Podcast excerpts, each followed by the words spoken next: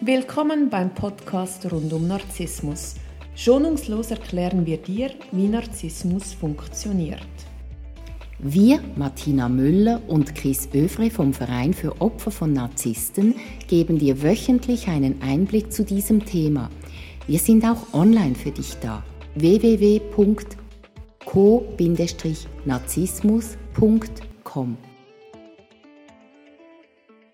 Neue Woche, neuer Podcast. Hallo Chris. Hallo Martina. Heute schauen wir an, endlich eine gesunde Beziehung. Wo ist die Herausforderung? Erzähl mal, ich habe mich aus einer übergriffigen narzisstischen Beziehung endlich lösen können und früher oder später steht wieder ein neuer Partner auf der Matte und der ist zum Glück nicht narzisstisch, sondern ganz normal. Mhm mit was für Herausforderungen und Problemen habe ich jetzt als ehemalige Co-Narzisstin zu kämpfen? Das ist eine sehr gute Frage, weil es ist eine große Sehnsucht, dass man so einem Menschen begegnet und wenn er da ist, dann beginnen die Herausforderungen. Ich mache ein ganz kleines Beispiel. Ähm, der Partner hustet und ich frage, soll ich einen Tee kochen? Und dann sagt er, ja, das wäre nett und ich koche den Tee und ich bringe ihm den Tee und er sagt Danke und das war's. Jetzt, als ich Co-Narzisstin war, mit einem Narzissten zusammen war, habe ich vielleicht auch einen Tee gekocht. Ich habe mir dann überlegt, hoffentlich koche ich den nicht zu heiß und verbrühen oder zu kalt oder hoffentlich nehme ich die richtige Mischung. Oder die richtige Tasse. Die richtige Tasse, wehe, es ist die falsche Farbe oder der richtige Zucker. Und ich wusste, wenn ich ihm dann den Tee gebracht habe, es gibt eine Reaktion. Vielleicht kam, oh, du bist die wunderbarste Frau der Welt und meine Prinzessin.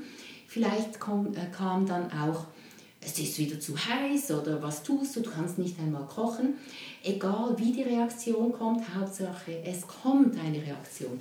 Und das verwechselt man mit Liebe und Aufmerksamkeit. Und jetzt ist man mit einem gesunden Menschen zusammen und der sagt einfach Danke.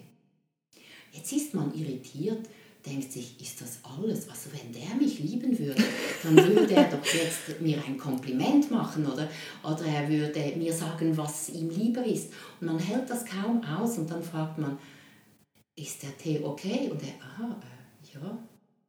Ja, also ist er süß genug oder ist er warm genug? Also man kommt in so eine Verzweiflung rein. Und dann sagt er, was ist das Problem? Und dann sagt man, ja, du sagst nichts. Und dann sagt er, nein, weil du hast mir jetzt einen Tee gekocht, das würde ich auch für dich tun. Und ich finde das schön und ich habe Danke gesagt, mehr gibt es da nicht. Es ist etwas Unaufgeregtes. Äh, es gibt nicht jedes Mal ein Drama, wenn man irgendetwas macht und das ist der Unterschied. Und am Anfang ist das eine riesen Herausforderung, wenn man sich gewohnt war, immer müssen, äh, immer aufpassen zu müssen. Auf Eierschalen, man war ja die ganze Beziehung auf Eierschalen, ja. weil man immer sich verstellte, mhm. flache Atmung, weil mhm. man immer wusste, jetzt wo lauert die nächste Bombe, auf die ja. ich trete. Es gibt Menschen, die schlafen nicht, also Co-Narzissten, weil sie Angst haben, sie könnten ein Geräusch machen und der Narzisst wacht auf. Man ist ständig in der Angst, man überlegt sich, wie muss ich jetzt das sagen, welche Worte, zu welchem Zeitpunkt. Man ist ständig von der Angst begleitet. Daran erkennt man ja die narzisstische Beziehung. Und plötzlich ist die Angst weg. Das findet man eigentlich toll, aber die Komfortzone ist dort, wo die Spannung ist. Man muss das erst aufbauen, dass es so entspannt sein darf.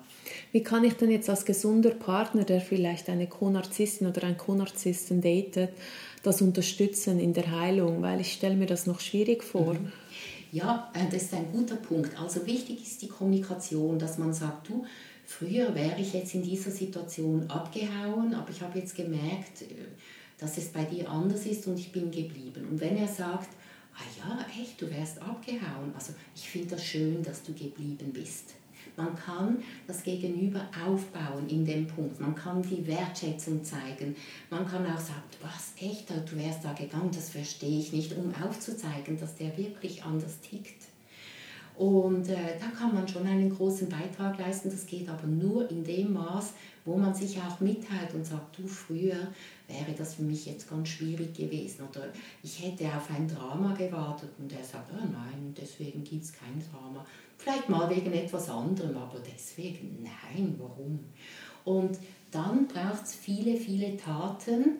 Äh, man muss das mehrmals erleben, bevor man dann beginnt zu vertrauen. Das Vertrauen, das braucht Zeit, gerade wenn man so verletzt worden ist, das braucht seine Zeit.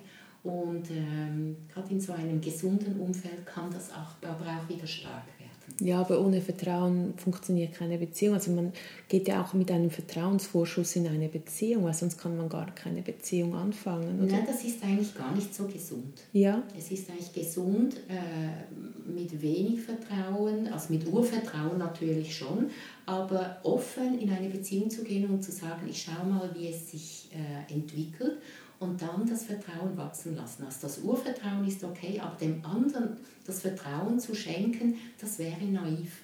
Mhm.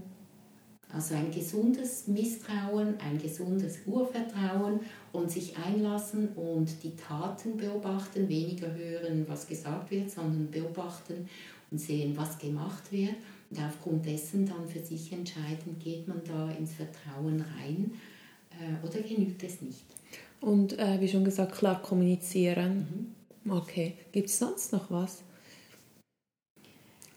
Als ähm, herausfordernd, wenn man so die erste gesunde Beziehung nach diesem narzisstischen Kreislauf mhm. also aufbauen will. Vielleicht sagt der gesunde Mensch dann etwas, was der Narzisst auch gesagt hat, und es gibt ein Flashback. Mhm. Man wird zurückgeworfen auf damals und man verbindet das miteinander. Und da ist es auch wichtig, also wenn einer dann sagt, ich liebe dich und dann, der Narzisst hat das schon beim ersten Date gesagt und dann ist es so schlecht rausgekommen, da ist es wichtig, dass man sagt, du, ich merke gerade, das überfordert mich. Und dass er dann sagt, ähm, okay, ähm, ich sehe das, äh, ähm, es war nicht meine Absicht, ich habe einfach für mich gespürt, dass es der richtige Moment ist. Und ich möchte dir sagen, dass ich es wirklich so gemeint habe. Also nicht zurücktreten und das zurücknehmen, sondern dort bleiben, damit man erkennen kann, ah ja, das ist das scheint jetzt wirklich etwas anderes zu sein und dann kann man dieses alte Trauma beginnen zu entspannen. Wie sieht das eigentlich aus mit dem Lovebombing? In einer gesunden Beziehung, ich meine, die Narzissten sind ja Meister im Lovebombing. Mhm. Das ist ja so schön, weil man dann so viel Aufmerksamkeit kriegt. Wie sieht das Lovebombing in einer gesunden Beziehung übrigens aus? Ist das auch so krass? Äh, es kann tatsächlich auch so krass sein, weil äh, in der ersten Phase sind auch die Hormone im Spiel. Und die Hormone, die lassen einen tanzen. Da ist die rosarote Brille, da kann man alles Mögliche hineininterpretieren. Das hat aber mit dem Gegenüber nicht viel zu tun, sondern mit den eigenen Sehnsüchten. Am Anfang der Beziehung geht man davon aus, dass das Gegenüber alle Sehnsüchte erfüllen kann. Ob das dann so ist oder nicht, zeigt sich erst danach, wenn die ersten Konflikte kommen und man sieht, wie man mit Konflikten zusammen umgeht, ob die konstruktiv gehandelt werden oder eben destruktiv. Das kommt erst nach drei Monaten. Deshalb ist es sehr, sehr schwierig am Anfang schon herauszufinden, ob es sich um eine toxische Beziehung handelt oder nicht. Es ist auch wichtig, dass man sich immer wieder darauf einlässt, im Wissen, es kann sein, dass es nicht gut kommt, aber auch im Vertrauen, dass es gut kommen kann. Und die Liebe ist kein sicherer Ort, aber es ist ein Ort, wo man reifen kann, wo man stärker wird, wo man immer besser auch für sich selber schaut und auf sich achtet. Und Liebe ist bedingungslos. Wir können es nicht oft genug betonen, ja. nicht? Mhm. Danke vielmals, liebe Chris. Gerne. Und ich wünsche dir eine schöne Woche. Dir auch. Danke.